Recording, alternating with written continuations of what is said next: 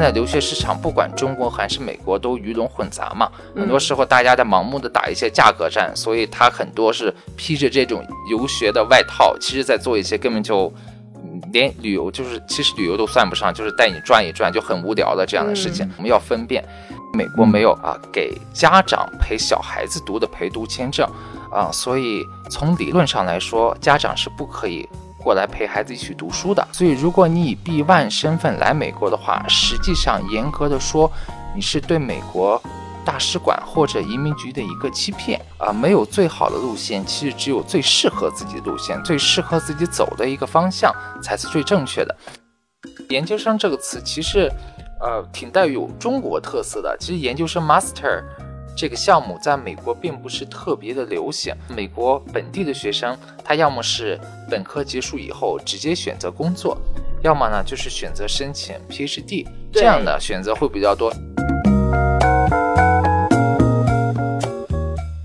听众朋友，大家好，欢迎来到这期的学霸学渣闯美国啊！我是这期的主持 Leo。我是这期的主持林飞，好像我们后台有很多小伙伴，然后他们很关心我们自己的一些主持人的一些生活和留学的故事。所以今天是要扒我们自己的私生活吗？今天不是，今天我们实际上是讲一些干货，实际上也可以也会带到一些我们自己的留学的生活吧。因为很多小伙伴想知道我们是怎么样从大陆来美国留学的，就是来美国留学的很多方式嘛。因为我们电台小伙伴。有的是高中来的，有的是读四年大学啊。林飞，你像你是啊，读对我是在国内学完本科之后，然后来美国学习的研究生。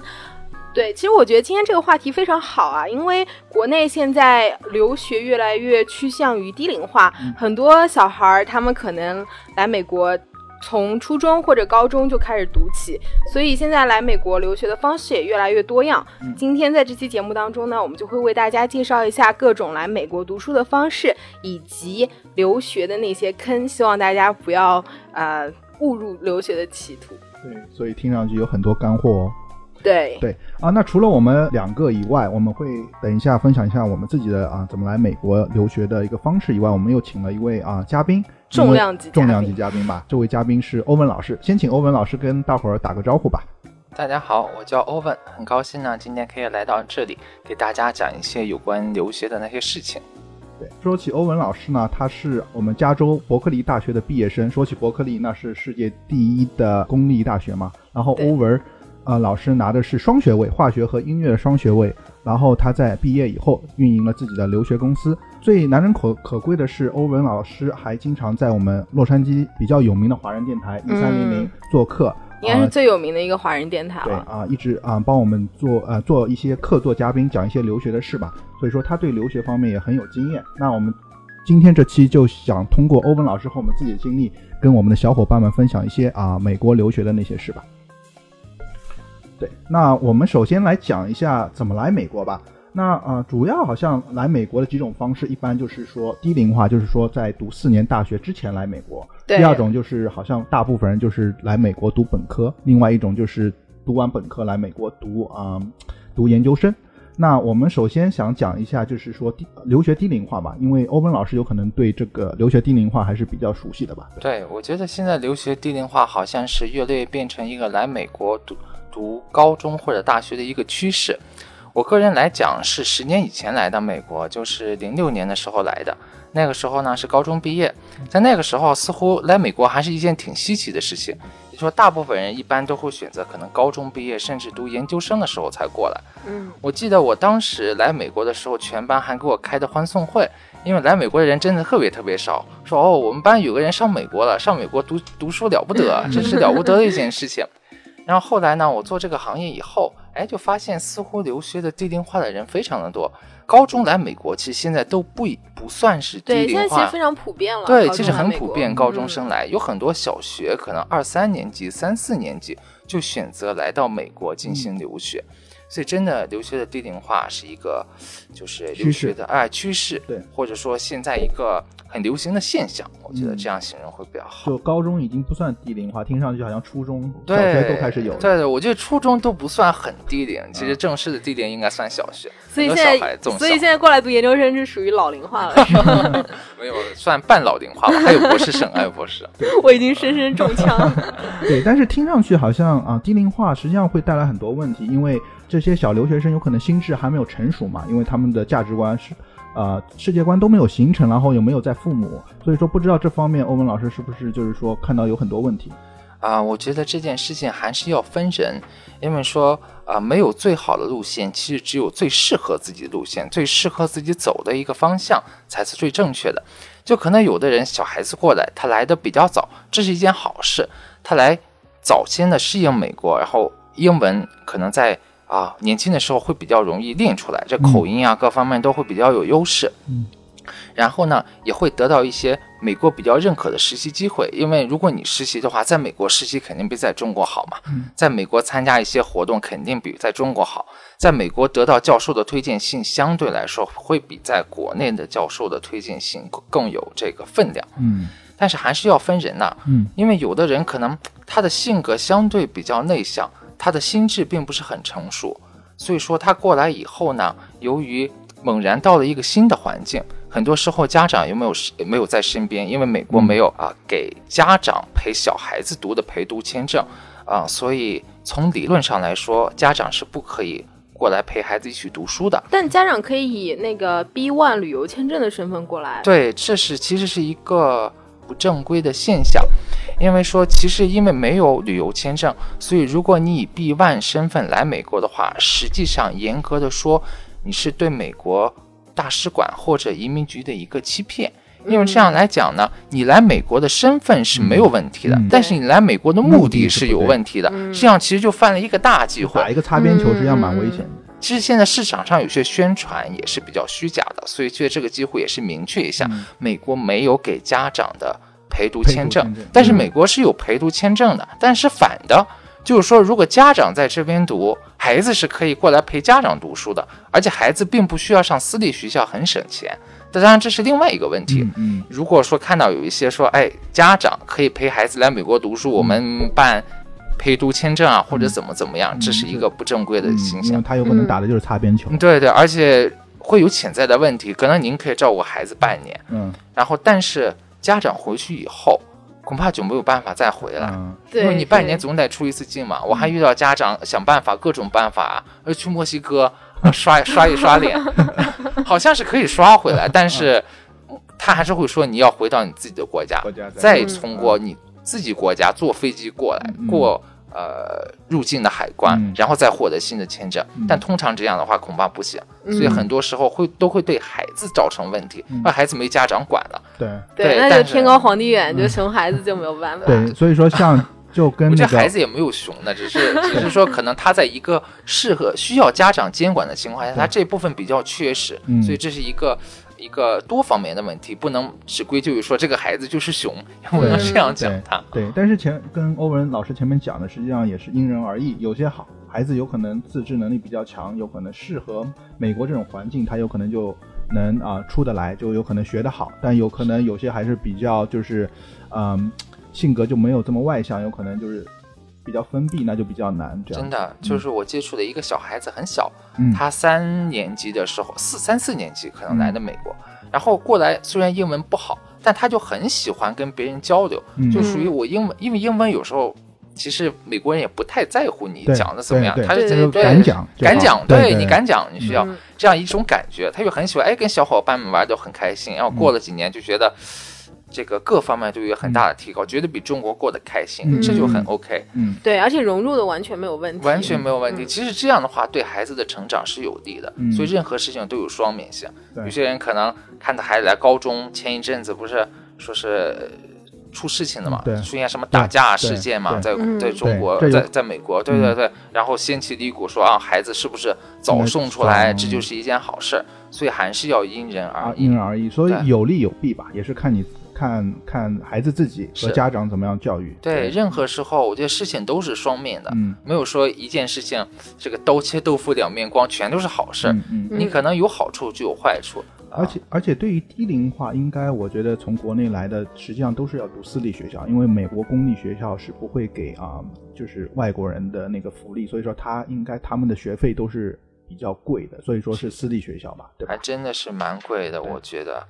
嗯，高中和大学差不多吧，可能。对，所以说也是家长花了很多力气把这些啊小孩送出来。那就是最后总结啊、一下，就是说低龄化的利与弊吧。这主要就是说怎么样让家长和小孩去克服这个，让他们自己知道啊，原来我高中来是一个合适的阶段，是怎么判断嘛？一般你会怎么样跟他们说这？件事情其实出国最主要的还是孩子，家长呢需要跟孩子做一个充分的沟呃这个比较充分的沟通。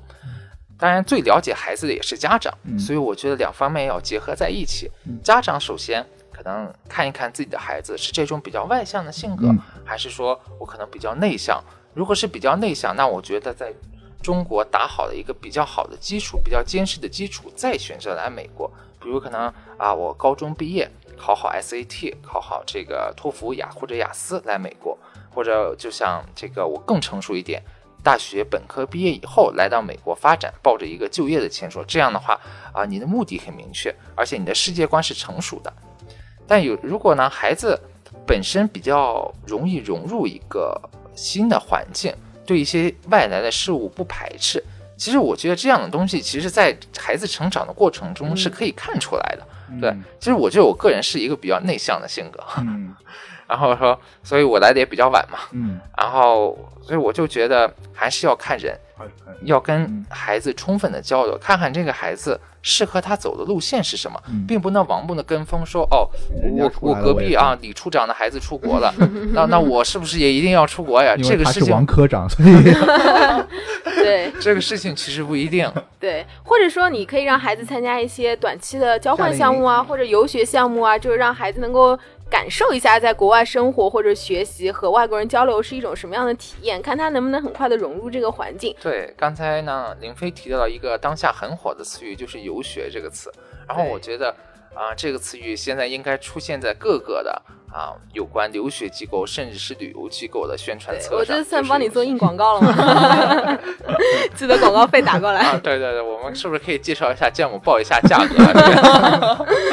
对对，其实游学像林飞刚才讲的，是一个我觉得是一个值得鼓励的一个一个来美国的方式，而且也是确实是一个花费时间比较呃花费比较低、时间比较短、相对收益比较高的项目，但是。呃，现在留学市场不管中国还是美国都鱼龙混杂嘛，很多时候大家在盲目的打一些价格战，所以他很多是披着这种游学的外套，其实在做一些根本就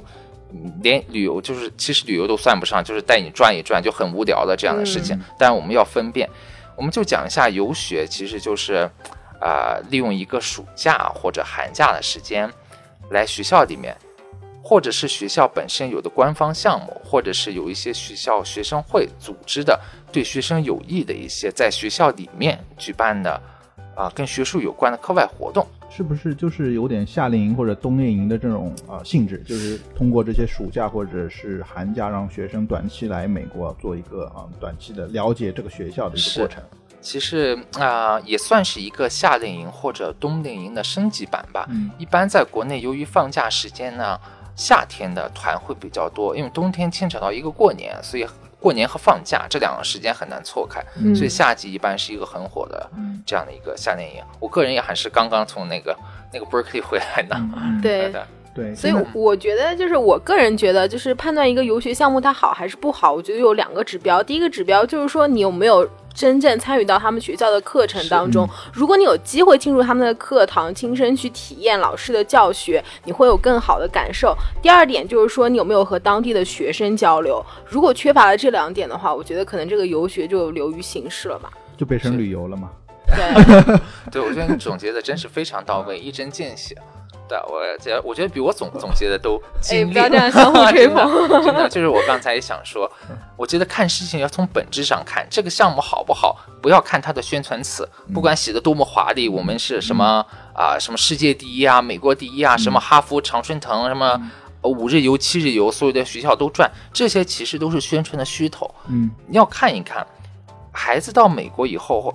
是不是真正的进入了这个学校，体验到了这个学校的东西，还是说你只是流于形式，像旅行团一样跟着学校一日游，其实你什么都看不到。嗯那学校只是作为一个景点的存在。嗯对嗯我们的目的不是要看这个景点，是要体会这个景点。嗯、还有一个，我刚才讲的是一个比较比较常见的一种噱头，就是打着几日游，就是打着名校可能多少日游才呃这样的一个嗯一个一个宣传策略吧。然后实际上孩子只是在学校里面转一转，这是一种。第二种就是孩子过来以后并没有进入课堂读书，他虽然在学校当中，但是他是有一些举办商。啊、就是项目的承办商，嗯从校外或者校内一些呃一些组织吧，嗯。刻意的拉过来一些人，比如说我我我我聘一个我的美国邻居嗯。啊，美美国邻居老王，因为老王老王是中国人不行，一般是美国人。对，比如说美国邻居 Peter，他说啊，我有一个学生团过来，嗯。对他们想要一个长得像外国人那样，我看你挺像的，对不对？嗯。你过去讲一讲。然后还有一种是这样，这样孩子过来以后，只是在学校里面租一间教室，嗯。请了一个人，可能低端一点呢，就就是学生或者是我的朋友怎么样；嗯。高端一点呢，可能是学校的 TA 助教，因为嗯。TA 和助教也是学生嘛，嗯我们都在对。认读的时候也是学生嘛，对。这样的话，其实效果也不是很大，因为这相当于你在另外一个地方上着在国内就可以做的事情，其实你在国内请个外教一样嘛，嗯，对不对？这也是一种嗯，就是我觉得，嗯，就是宣传上的一个大家可能会误解的一个地方我。有一个问题啊，就是说，比如说家长想要帮孩子报名一些游学的项目，我怎么在报名之前先判断说给我上课的这个老师他具有什么样的资质，他是不是从这个大学出来的教授？我觉得这样的事情，如果我作为一个家长，假如说我去问的话，啊、我觉得我会直接去问，就是问一些本质。当然，问题是参与游学项目的孩子或者家长，大部分人在中国，因为虽然现在信息很发达，但毕竟还是会有一层壁垒在这边，所以他可能没有办法看到重点。第一，我可能算是业内人士，所以比较 容易知道一些重点在哪里。可能家长会比较关心你行程安排的满不满，去的学校多不多。假如有的学校说我们就去，好比 UCLA、UC Berkeley，我们一所学校；还有的说我们去东部常春藤盟校集体交流，那可能常春藤盟校集体交流的吸引力会大于单一所，对对对，他会注重一些。家长就觉得，哎呀，我赚到哦，我。赚到了，对不对？对我们是常春藤盟校，对那他总是会用一些可能华而不实的一些言辞来遮盖这件事情的本质。嗯嗯，对，所以说还是也看看你自己的需求吧。有有些有可能家长或者学生就是想多去学校去感受一下，有些就是想深深入，就是深度游，有可能真的想到一个学校去了解这对。其实也是看嗯需求，我觉得这个说的是非常对的。嗯有些孩子他挺想去多个学校转一转，他可能不是特别想，他觉得自己英文水平可能不是很够，然后呢年龄也比较小。那我觉得我去学校感受一下美国大学这种扑面而来的异国的嗯啊、嗯这种学术的氛氛围围更加适合我。那么样他就选择这种嗯啊可能几日游的项目嗯会比较好一些。嗯或者我先打探一下哪个学校校园比较漂亮，美女比较多。上网上 做好搜索一选下，先先翻个墙，好像百度不太行，我是我要谷歌。嗯做一下学校的这个校舍或怎么样看一下。呃，对，还有一点，我觉得就是价格问题，因为很多时候现在国内都在打一种价格战，但是价格这个事情根据项目不同是没有办法去评定的。但是我觉得大家就是如果在选择项目的时候，心里要有一个啊、衡量。就是天下没有白 掉下来的馅儿饼。嗯我知道有很多就算是恶意竞争了，可能来美国，呃，就一万六千人民币哦，就包吃包住，可能要十天以上吧。这怎么你就考虑一下，对，还要从西岸到东岸，那肯定中间会有一些奇奇怪怪的项目发生，比如一拐弯儿就进了什么什么店了呀之类的这样的东啊、西。就涵盖一些消费的是是是，只能从这样的方面来弥补嘛，嗯或者说他就极力的压低成本，就走一天，可能说你就不管了，或者怎么样了，或者吃的不好，等等等等，不好住的不好，是是是。你想了解一个真实的美国职场吗？你想聆听在美华人打拼的心路历程吗？你想洞悉来自行业最前沿的资讯和视角吗？科技、金融、创业、娱乐，来自美国各行各业的职场话题，我们帮你一网打尽。如果你对我们的节目感兴趣，想要了解更多幕后的故事，或者与嘉宾交流互动，请关注我们的微信公众号“学霸学渣闯美国”，或者微信搜索 “xbxzusa”。如果你对我们的节目有建议意见，或者想要推荐给力的小伙伴做客节目嘉宾，欢迎在我们的节目公众号留言。期待您与我们一起成长，一起互动，一起闯美国。对，那前面我们已经讲了两方面的，一个是留学低龄化，然后第二个就是游学，嗯啊、就是两种来美国的方式。那我们下面这就讲一下比较，就是好像大部分人来美国的方式都是来美国读本科四年大学。嗯，那具体讲来美国读大学，实际上有各种各样的方式啊。我自己知道有四种方式，一种就是啊来美国读高中，然后他是通过美国的高中考美国的 SAT，然后就是相当于美国的高考，然后进入申请四年大学。然后第二种就是啊在中国读中国的高中，但是他中国的高中他不考中国的高考，他是考美国的高考，考 SAT，他就是在高中的时候，在中国大陆的时候已经准备来美国。嗯啊，是这是第二种方式。第三种方式就是所说的嗯，就是社区大学转学，就是来美国先读啊、社区大学两年，然后转到四年制的美国大学。然后第四种就是一个 international 转学，就是说在美在中国已经读了两年的本科，然后转到美国。就比如说二加二项目啊，或者三加一项目啊之类的。对那呃，欧文老师，你是这四种方式是觉得哪一种看的比较多，还是都比较平均？就是各种方式啊、来美国的留学方式都有。应该说呢，我觉得比较普遍的，占绝大多数的就是从高中直接过来，不管是从美国的高中直接升上来，还是从中中国可能高二以后我就不准备参加中国的高考而进行啊、SAT、SAT Two 还有托福的考试，嗯，这样的形式占大多数。但是我自己应该说最最了解的就是 transfer 的这个路线，嗯因为我个人走的是这条路线，嗯。对。嗯，对。然后至于 international transfer，呃，刚才林飞讲的是一种办法，嗯。二加二或者是啊嗯一加三、对三加一等等的项目，但是还有一种 international transfer 呢，是我放弃了在中国的学历。因为二加二或者三加一这属于一个项目，完成以嗯后呢，在中国和美国都可以获得学位。还有一种是怎么讲呢？应该说我在高中毕业的时候没有准备好上美国，所以我开始读中国的大学。但是我很想上美国，也不想在中国继续的耽误下去，所以我可能读一年或者两年，我就做一个 international transfer，要做一些课程的认证，因为呃，你要转换学分的话，转换学需要这边的学校认可国内的课程。对，就相当于啊、比较普遍的是美国的社区大学转过去，international 就等于从中国的大学转过去，这也是一种嘛。嗯嗯，那我们讲一下那个欧文老师最擅长的社区大学吧，因为感觉嗯、国内很多人对社区大学感觉也不是很了解，有可能就觉得是个大专或者怎么样。嗯但是呃，从我们经历来说，在美国社区大学是非常一个普遍的一个大学，而且很多大学的教育质量是非常高的。啊，那欧文老师能不能就是讲一下社区大学，然后它的优势和劣势是在哪里？对，我觉得可能国内现在对社区大学这个啊，是呃近几年应该了解的还多一点了，尤其是在前几年存在一定的误解，就是说社区大学这个大学的定位在哪里？因为社区大学很难和中国的学校对上号。对。你说大专也不是大专，大本也不是大本。对我第一个反应是 老年大学，你知道吗？养老了是吧？好像说是全就是是社区的老年人没事儿干，没事干了退休之后对可以去上。啊、其实也有一定的道理，也确实有一些没事干的老年人去吧，嗯当然这只是很少的一部分。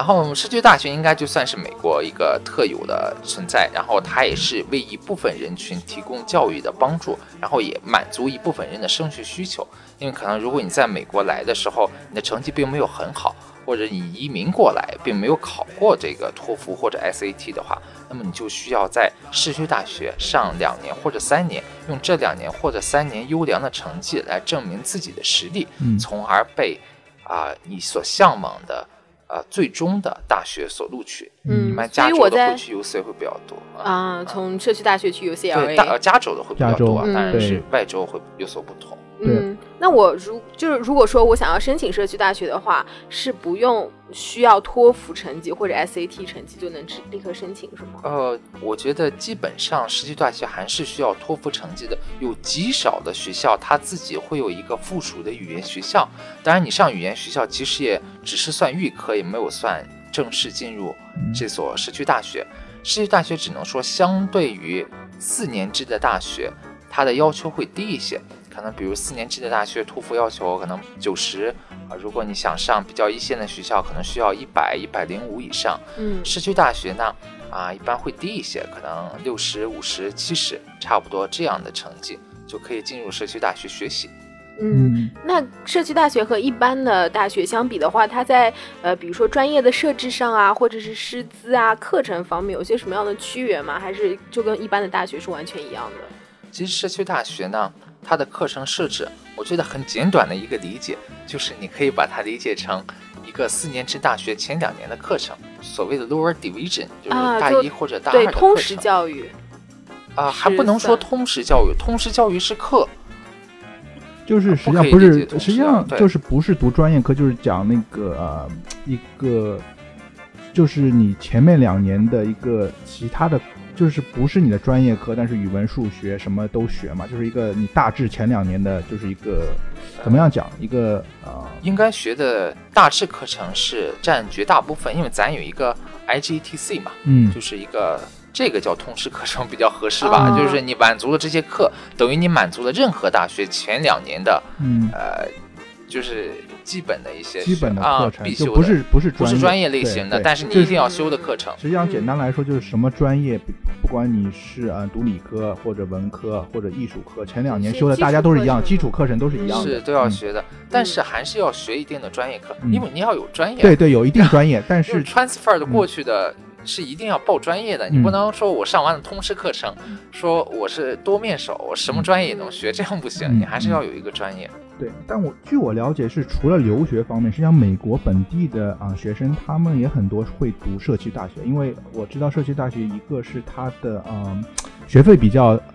低廉一点吧，有可能就是没有这么贵。那有些就是说，如果负担不起四年大学的一个高昂的学费，他可以从社区大学前面两年读读他的那个课程，然后付少点学费，然后他最终转学到四年制的大学，他拿的学历是一样的。对。然后第二个是有一些学生，美国本地的学生，他有可能想考一些好的学校，像比如说 U C Berkeley、UCLA，但是有可能他 SAT 就是分数不够，他的美国高考没考好。像中国就是一考定终身，但是美国如果有些学生啊学生他自己没有考好，他可以不去读他那个二本或者三本的学校，他可以通过社区大学给他另外一个机会，有可能他这前两年在读的好读好的话，有可能给他另外一次机会去读这些好的学校。对你刚才讲的都是很有道理，然后也是很多学生所选择的路线，也是之所以考虑去社区大学考虑的一些，或者说社区大学吸引他们的一些因素。很直接的一个就是学费会便宜，嗯，大概市区大学是按学分来收学费，然后如果按照一个 full time student 全职学生来算的话，通常来说大概学费只在四年制大学的二分之一左右，甚至会更少吧，我感觉。所以说，第一个，呃，在学费上是一个有吸引力的方面，而且当你在两年 transfer 以后，你的课程会被完全认可，嗯，所以等于你以一个比较低的花费获得了，啊，同样的回报，同样的回报。所以在时间上面我不会多花，是吧？就比如说我在社区大学读完两年之后，我进入了一些其他的大学，那我是从大三开始读，就不需要从大二开始，是吗？嗯。这个呢要看专业，也要分个人，因为每个人进入社区大学的时候状况不同。进来的时候呢，会有一个，通常会有一个 placement test，就是入学考试。对，啊，一般会测英文和这个数学两个方面。然后呢，他根据你考的分数，会把你安排到不同的班。如果你考的班比较低，你可能时间会久一点；如果班比较高，时间会省一点。然后如果学专业比较难。就我是学化学的，当时化学课就比较多，可能说可能需要两年半左右，甚至慢一点的话需要三年。如果说呢，你学的专业啊课程比较少，比如学经济，课程就会少一些。通常情况下，两年都可以转走。所以说，嗯，社区大学有些专业可能会多花一点点时间，这也是有一点不好的地方。嗯，所以这也算是一个小小的劣势，就是可能会耽误一年。对，所以你当时是从社区大学读完两年之后，然后转学到伯克利进行继续学习，是吗？是，我是读完了两年以后，我是两年读完的时候做了一个申请，嗯然后第三年的时候进入 Berkeley 开始啊学的化学。那竞争激烈吗？啊，我觉得呃你是说在这就个就是从社社区大学学转入伯克利伯克利，我我个人我个人感觉应该不容易吧，因为伯克利应该是啊、非常难对，这么进的，对顶尖的一个对大学我，觉得压力还是蛮大嗯的。对。对啊，所以说，我们前面讲了社区大学，然后各种读本科的方式，包括高中进入啊，直就是国内的高中或者美国的高中考 SAT 进入美国的大学。那呃，还有一种方式是社区大学，另外一种方式是二加二这种项目。那二加二这种项目是不是比较少见，而且也比较难难以实现呢？就是说，如果我在国内已经读了两年大学，然后想到美国来读两年，嗯，我觉得呢，二加二大二加二的项目和 international transfer 当中的呃所谓的退学，我自己去申请嗯要分开看。二加二项目现在已经算是一个挺普遍的项目了。呃，我没有在国内读大学啊，嗯所以但是我还是比较了解这个行情。嗯就是现在很多的大学，尤其是一线的大学，基本上都会有不下一个的嗯合作项目，不管是啊中国读一年还是中国读两年，总之会有一个在国内读几年，然后在美国完成剩下的课程，最终获得两个学校毕业证的嗯这样的一个项目，这算是一个学校的项目。嗯，是还有一种就是我自己可能我啊、参加过 summer school 过来，嗯哎，我觉得这个学校很适合我，我读了一个短期课，可能上了一个月、两个月，我就想想在美国继续我的学业，那么我就要自己在中国退学，然后去申请这边的学校。二加二的好处是成功率会比较高，因为它是学校的项目，嗯而且稳定。稳定稳定劣势就是你没有办法选择你想去的学校。学校，嗯然后，如果你破釜沉舟的话，你可以选择你自己想去的学校，对，你可以自己去申请。嗯，对，其实说到二加二项目，我自己有一个亲身体验，就是我当时在浙江大学读书的时候，啊、读到大二。啊，刚刚结束吧。学校有一个和呃澳洲新南威尔士大学的一个二加二项目，但是当时如果你选择那个项目的话，你的专业是决定的，学校是决定的，所以说你没有办法选择自己的专业或者学校。但是我就我个人体会而言，我觉得二加二项目还是不错的吧，至少就是，其实我当时在大学的时候，我就已经有一个要出国的想法。那在澳洲的两年，我觉得给我打下了很好的一些语言基础，让我更快的能够适应国外的环境，所以我还是很感激这一段的经历。当然啦，唯一不好的缺点是因为当时澳洲和国内它的季节是相反的，就是 所以说我相当于在澳洲多花了半年的时间去完成我的本科，所以我本科总共用了四年半的时间，哦，所以说呃就时间成本而言会比较高一些。是会相对多了半年，但是你说是由于澳洲地理位置的原因，它的季节是反的。嗯对，没错啊，我还以为你会说这样的话，我每年都会处在一个季节，不，这个季节过完了，是不是回来是同样？不是不是不是是季节相反，对对对对，这些想法，因为你还是比我短，因为我大学用了五年的时间了。对，但是你的专业可能化学，化学像理科的话，有可能一般都会花比较多的时间，因为很多实验的课。是，然后我又又多刷了一个音乐嘛，啊，对对对，又多刷了一个，啊对 我们时间特别久。对，是呃双双学位嘛，对。那我们现在总结来说，就是说，呃，来美国的第三种方式吧，就是读本科，这个是基本上我觉得大部分人都是来读四年本科的。是，那总结下来，它的优势和劣势，那相比于其他的像低龄化，有可能就是说我们的英语有可能比较就是很难去练的跟他们当地人一样，因为我们两我个人就是来美读本科的，所以说一开始就是语语言和一个文化的一个啊、融入比较难，因为你英语有可能。国内稍微，因为国内的话，英语我个人感觉都是在考试，但是真正的听和说的能力就比较对，弱。这是哑巴英语嘛？对哑巴英语，但是来这边的话，就是花了蛮长时间去练我的英文，所以说这个是一个很大的劣势。对，英文说是很重要的，就是你要敢于去说。嗯其实像你刚才说的，国内有点哑巴英文，就是你可能语法很正确，你知道啊，这个 he 后面就是加 is，嗯然后过去式是什么，过去完成式是什么，对什么将来式是什么，嗯什么时候用。其实真的在我们这边对话不是很注意。嗯。我个人认为，只要你讲的话是通顺的，嗯。而且他可以明白你是什么意思，嗯。就对，这这个是完满的达成了目标。多和啊、外国人说话，多去锻炼。所以说对对对。在在中国，如就是和低龄化的小孩子，没有读过美国的高中，有可能吃亏就是吃亏在语言和啊、一个文化的一个融接上嘛，有可能、对，就是。其实我觉得，呃，其实有两个原因在语言方面造成障碍。第一个原因就是说，呃，如果你高中或者初中就能够来美国读书的话，当时刚好十几岁的年龄就处于最快能够学习另外一门第二语言的一个年龄，所以这是一个黄金年龄。第二个原因就是说，如果你越早来美国，你身边的朋友就是华呃美国的。主流的人群会特别的多，就比如说啊、如果你高中来美国，那你班上的同学基本上就是美国的本地人。但比如说像我研究生来美国，当时在 USC 就是南加州大学学习，那我们的项目其实中国人啊或者其他印度人之类的国际学生是占到绝大多数的。所以说，比如说你去上课的时候，你就会发现，哎，身边好像都是中国同学或者印度同学，就很少有看到美国当地人。就即使你想要去跟当地的人沟通交流，你其实也没有这么多的机会。而且再加上在中国生活了这么多年，就本身已经形成了一个舒适圈，你就很难跳脱去，就跳脱出这个舒适圈去跟其他的人交流。所以我觉得很多原因都会造成这样的障碍。有利有弊吧，但是这方面的话啊，来美来美国读本科或者是研究生的话，你的价值观和世界观都已经形成比较稳定了，而是是是且你的感觉呃，你国内打的那些就是说数学啊、理科方面的基础非常有用，我就感觉到这边可以秒杀很多美国人的 数学，对吧？这个就是有利有弊嘛。我们的数学在高中毕业应该可以秒杀大一的数学，对对可以吧？对对 可以秒杀半个微积分以及微积分之前所有的数学，对对对，所以说大概可以秒到这个程度。对我个人感觉，来美国读本科的劣势实际上是英语，但优势是我的文化课基础，就是理科方面应该是非常非常啊、是坚实的。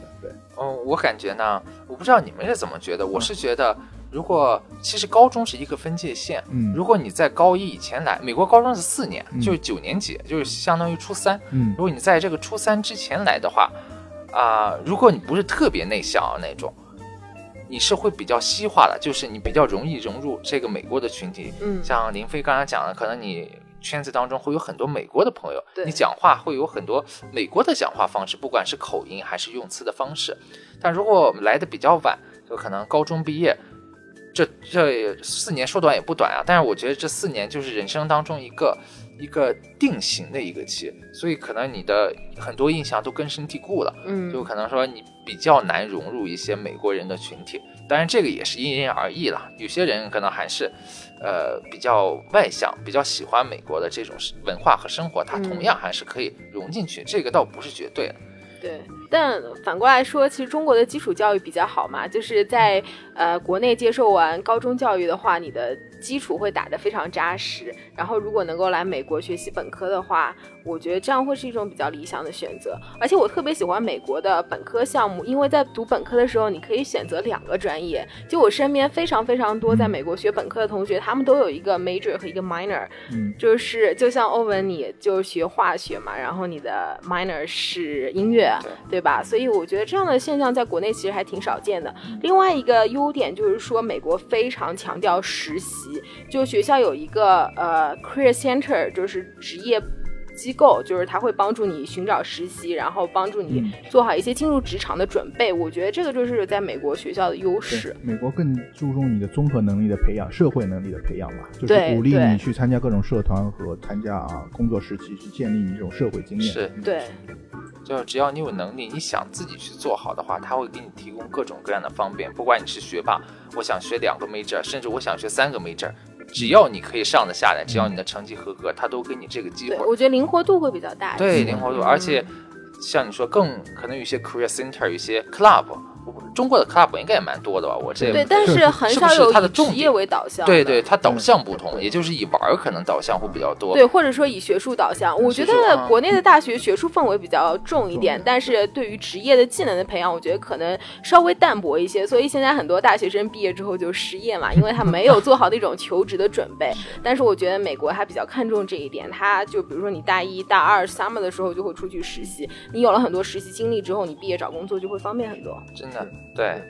对，那我们前面讲了三种不同的留学方式，也讲了他们的利与弊。第一种就是啊、低龄化，第二种就是短期的游学，第三种就是来美国读本科。那最后一种方式就是啊、来美国读研究生嘛。那林飞自己应该也比较熟悉，就是在美在中国的四年大学读好以后，来美国读研究生。那这种也是现在非常普遍的嘛，因为读研究生的话有各种各样不同的研究生，有种是读商科的 MBA，有种是读啊啊、像医学的，对对对，或者是像法法律啊，呀或者是一般工程专业。一般的工程专业，对很多这样的。那这个应该是欧文老师现在也接触很多例子，应该是来美国读研究生的嘛，因为感觉美国的学术在研究生这个领域应该还是比较领先的。是，我觉得美国总体来说，国家的综合实力比较先进，然后对教育的投资也是很大。然后我感觉呢，呃，我其实因为我只知道美国的研究生可能申请啊以及方向一类的事情，对国内的研究生也没有很多的了解，所以可能在对比方面没有办法发表很大的意见。但是我觉得呢，在美国读研究生是一个比较好的选择，因为它有很多的机会，然后可以接触到最先进、最前沿的一些资源。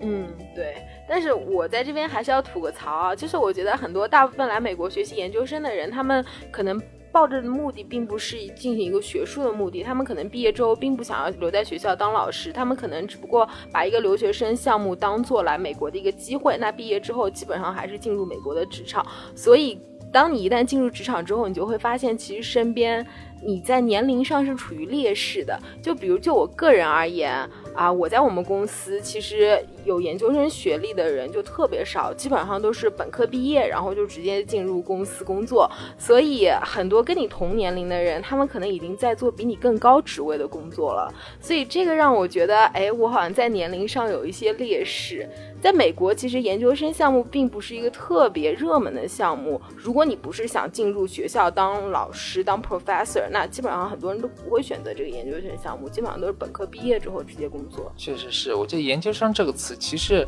呃，挺带有中国特色的。其实研究生 master 这个项目在美国并不是特别的流行，就，大部分美国呢，美国本地的学生，他要么是本科结束以后直接选择工作，要么呢就是选择申请 PhD，这样的选择会比较多。像你说的，可能会出现，可能啊、同事当中。一起工作的很多是本科生就过来，所以你进来的时候，他们已经是第二年、第三年，这样就会好像有一种落下的感觉。对，没错，就是可能你的上一级是哎年龄比你小一点的人。对但其实这部分，我觉得第一个是美国的文化，就是他要么我很学很学术，要么我就很实际，毕业就工作。因为因为研究生有点好像处于中间，有点，高不成低不就到他们看来。没错。再有一点就是研究生花钱嘛，这个其实也是蛮重要的，因为你读 PhD 是有有补助的，对，而且美国对对对，而且国内有女博士的讲法嘛，美国好像不太在乎女博士，所以大家都可以读博士，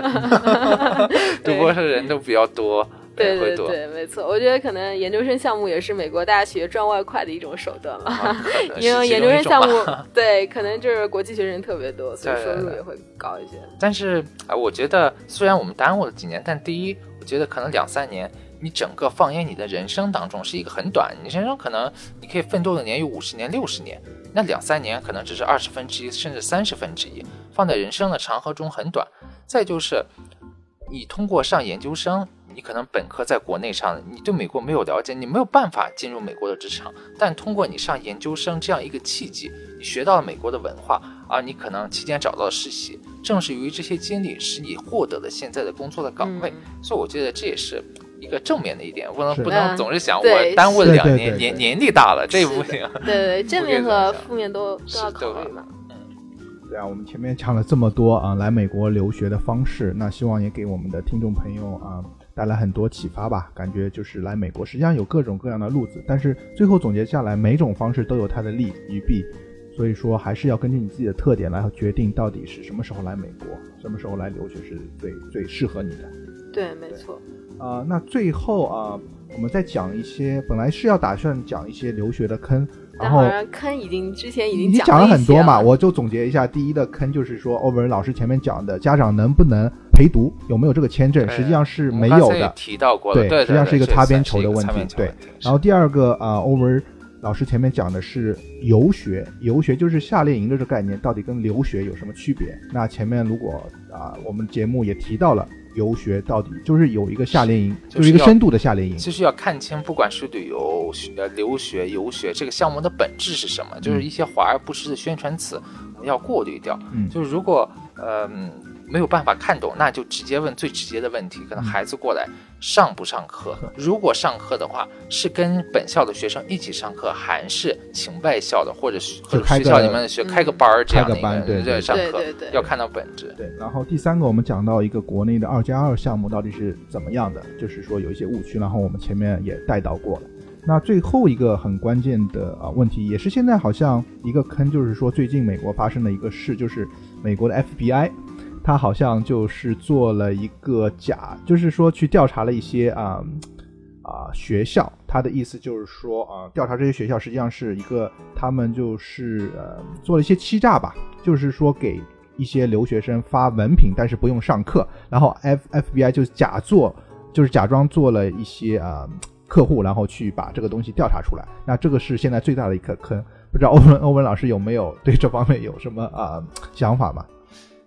嗯，你刚才讲的事情呢，是前一阵子，今年可能三个月以前吧，也就是 FBI 挖的一个硕大无比的坑，嗯。而且这个坑它已经挖了三四年之久了，然后今年是收尾的一个阶段，所以我首先觉得美国真是非常的能 hold 得住，就是他做这样一个钓鱼执法，居然可以做这么样长时间，因为他在做钓鱼执法的时候，其实他也在做着违法乱纪的事情嘛，嗯。对不对？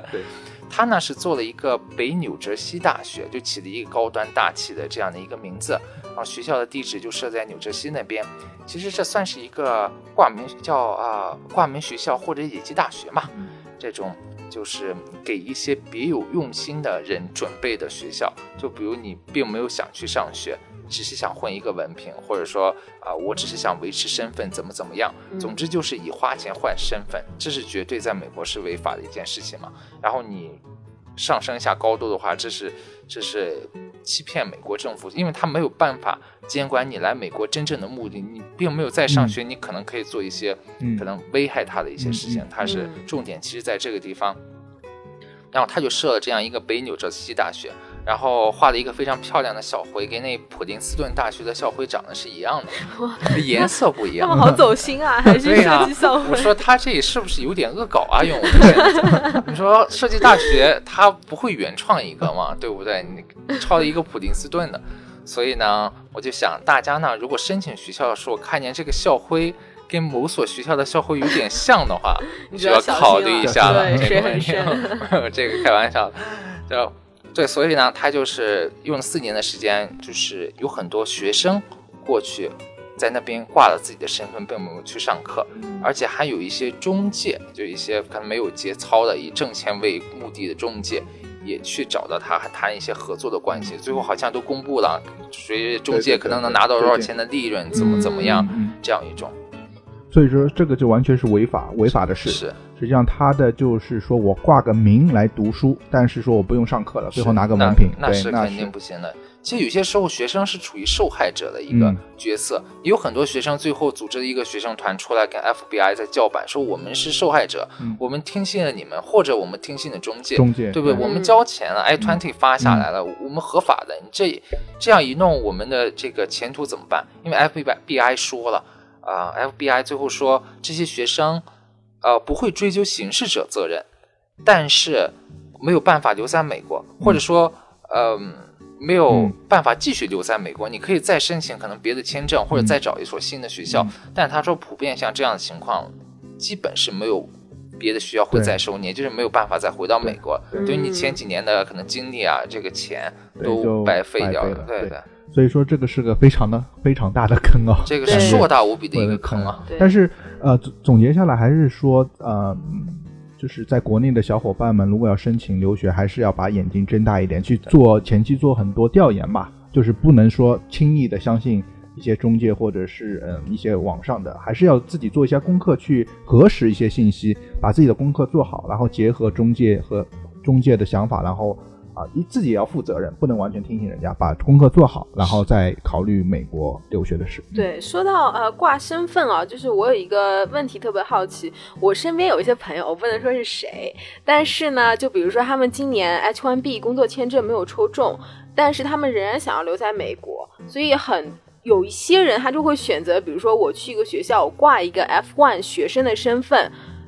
我可能周末也会去上课，业余也会去上课，但是同时我的主业是工作。但是就这种方式来说，其实不合法的，是吗？嗯，你刚才讲的是，他首先他由于 H1B 没有抽中，所以被迫只能继续当学生。嗯，然后他取得 F1 签证，也就是取得新的 I20，他的身份没有问题。然后你说他去上课。这个我不知道他上课多久啊，只要是符合规定去上课，因为他有一个最低的出勤率。假如说可能每个 full time 每礼拜可能几十个小时，然后学校有自己的规定，可能你不可以低于百分之六十。嗯，不管怎么样，只要是符合法律的，那么你的身份就合理的。嗯啊，你刚才讲的最大的一个不合理点、违法点是在于他不能工作，并不是学校的问题，因为学生不能工作。嗯，就比如说，如果你申请 CPT 的话，你可能一周只有二十个小时的工作时间，但如果你想要全职工作，就会超出这个时间。对，而且 CPT 有比较多的限制，就可能还要跟你的专业相关，并且你要入学多久以后才可以申请 CPT，不能我一交钱就换一张 CPT，这样也是不合理的。嗯嗯，对，没错。哇，那今天我们讲了很多，欧文老师也跟我们分享了很多啊，来美国留学的方式。和啊，来美国留学坑，感觉今天真是干货满满。对，全部都是干货。对，那我们非常感谢欧文老师跟我们分享啊，也感谢啊跟我们分享这么多有用的知识。那如果啊学霸学渣的小伙伴们，你们有什么问题，也可以在我们后台留言，我们也可以尽量帮助。因为我们自己也是从留学生过来，感觉我们自己也走了很多弯路，所以说想用自己的时间和自己的经验，尽量帮助你们。嗯，没错。然后，如果大家对欧文老师的游学项目感兴趣呢，也可以在我们的微信公众号后台留言，我们会帮你转达。那这就是我们这期的学霸学渣闯美国。